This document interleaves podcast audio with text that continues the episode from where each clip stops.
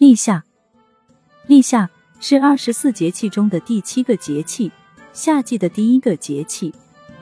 立夏后，日照增加，逐渐升温，雷雨增多，农作物进入了茁壮成长阶段。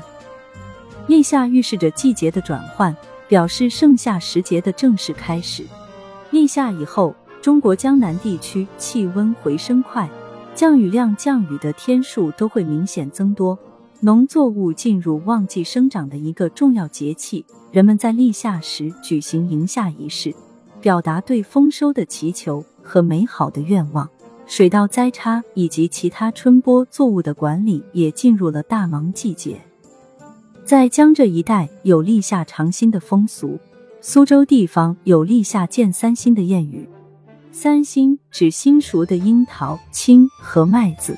同时，苏州立夏还要吃海丝、面筋、白笋、荠菜、咸鸭蛋、青蚕豆。无锡民间历来有立夏尝三鲜的习俗，三鲜分地三鲜、树三鲜、水三鲜。